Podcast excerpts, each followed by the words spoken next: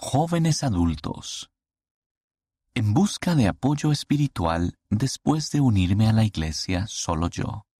Por Marcus Grant. Jamás me había sentido tan distante de mis padres, pero el Padre Celestial envió ángeles para fortalecerme. Para mí, unirme a la iglesia solo, sin el testimonio tranquilizador de mis amigos y de mi familia, fue una decisión difícil y solitaria. Encontrar la iglesia fue la anhelada respuesta a mis oraciones para comprender mejor a mi Salvador y vivir mi vida como Él lo hizo. Sin embargo, yo procedía de una familia devota y activa en una iglesia bautista y mi decisión de convertirme en santo de los últimos días se malinterpretó y se rechazó agresivamente. Mis padres querían lo que pensaban que era mejor para mí, y creían que el hecho de que yo abandonara la crianza religiosa de nuestra familia destruiría mi fe. Las cosas se volvieron aún más difíciles cuando mi padre falleció de cáncer, justo antes de que yo fuera bautizado lidiar con la pérdida de mi amoroso padre mientras tenía que elegir entre la voluntad de Dios y la de mi familia fue casi inaguantable. Sentía que me estaban presionando hasta el límite. Los ángeles del Padre Celestial. Cuando Jesucristo padecía en Getsemaní, Dios envió a un ángel para fortalecerlo. Creo que ese ángel fue enviado a socorrer a Cristo como una expresión del amor inquebrantable del Padre Celestial. Del mismo modo, Él envió ángeles para fortalecerme. Entre esos ángeles estaban la hermana Neff y la hermana Smallcomb, las primeras misioneras que me enseñaron. Tenían el testimonio y el intelecto para guiarme a través de mis intensas preguntas y cuanto más presenciaba el amor de Cristo por medio de ellas, mayor era mi amor por el Evangelio. Años después de mi bautismo, hablé con la hermana Smallcomb y le agradecí que siguiera estando dispuesta a responder mis preguntas. Le expresé además que esperaba que no estuviera molestándola. Marcus me respondió entre risas, puedes enviarme preguntas sobre el Evangelio por el resto de para siempre. Fue muy reconfortante saber que tenía a alguien a quien podía acudir en busca de respuestas.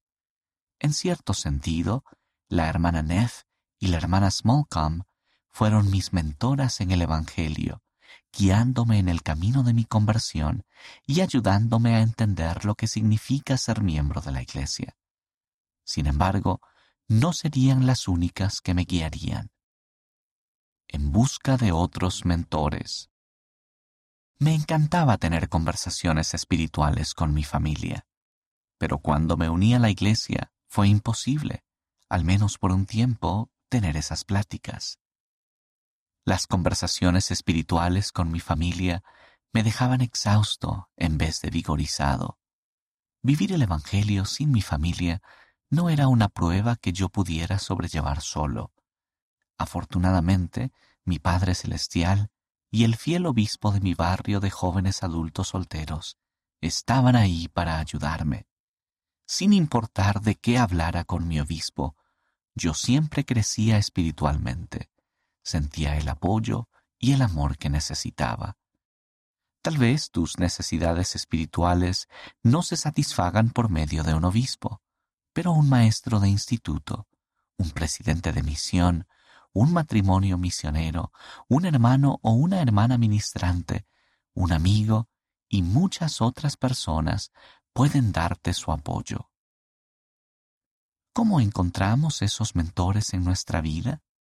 Uno de los pasos más importantes es hacer todo lo posible por continuar viviendo el Evangelio.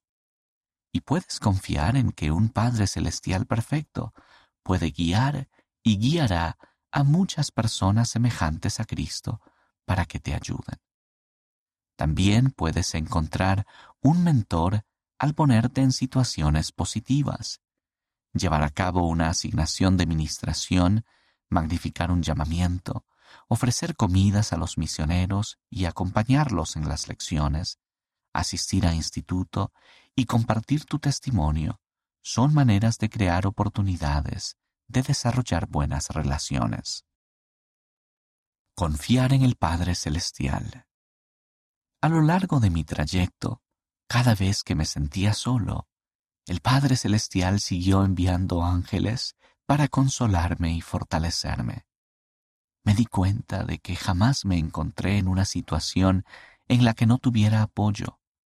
El Padre Celestial siempre me guió hacia quienes pudieran ayudarme, en especial cuando el ambiente en casa era tenso. Todo lo que tenía que hacer era conservar mi fe en Él y mantener abiertos mis ojos y oídos espirituales para recibir su guía y sus bendiciones. Testifico solemnemente que las palabras del Salvador son verdaderas. Mas buscad primeramente el reino de Dios y su justicia, y todas estas cosas os serán añadidas. Con amor, te aliento a mantenerte activo en el Evangelio, orando al Padre Celestial para que te guíe hacia las relaciones beneficiosas y los mentores que te ayudarán a permanecer en la senda de los convenios y regresar a Él. El autor vive en Virginia, Estados Unidos.